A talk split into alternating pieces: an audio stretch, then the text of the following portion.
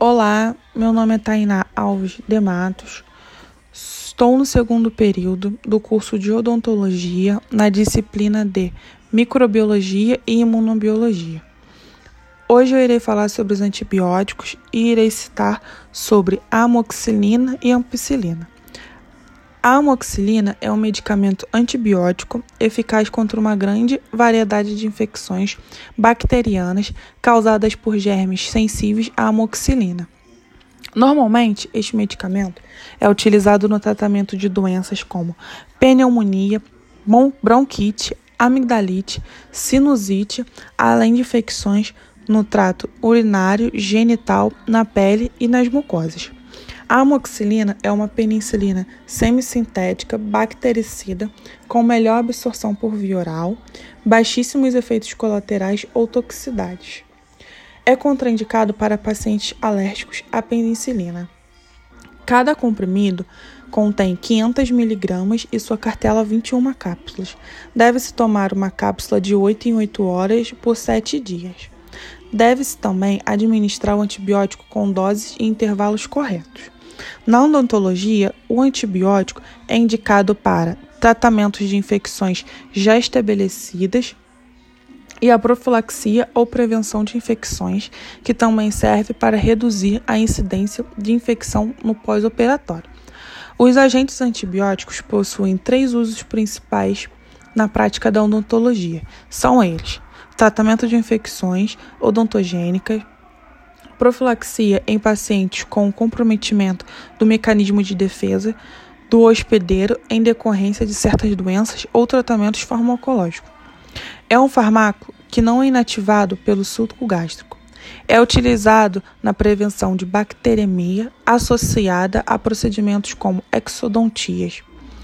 Em pacientes com risco de desenvolver endocardite bacteriana e sendo contraindicado para pacientes com hipersensibilidade à penicilina e à cefalosporina. A amoxicilina é bastante tolerada pelo organismo, sendo comum o aparecimento de reações adversas como distúrbios gastrointestinais, náuseas, vômitos e diarreias.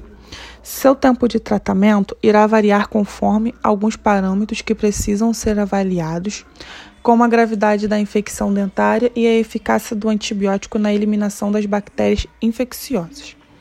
É fundamental que o paciente siga o tratamento prescrito pelo dentista durante todo o período recomendado pelo profissional.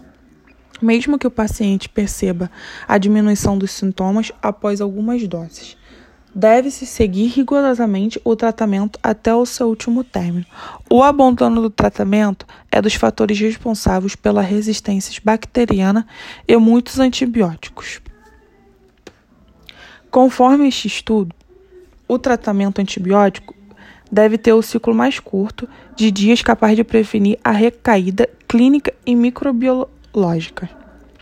Na gestação, as penicilinas são os antibióticos mais indicados durante a gestação, na prevenção e no tratamento de infecções maternas e intrauterinas.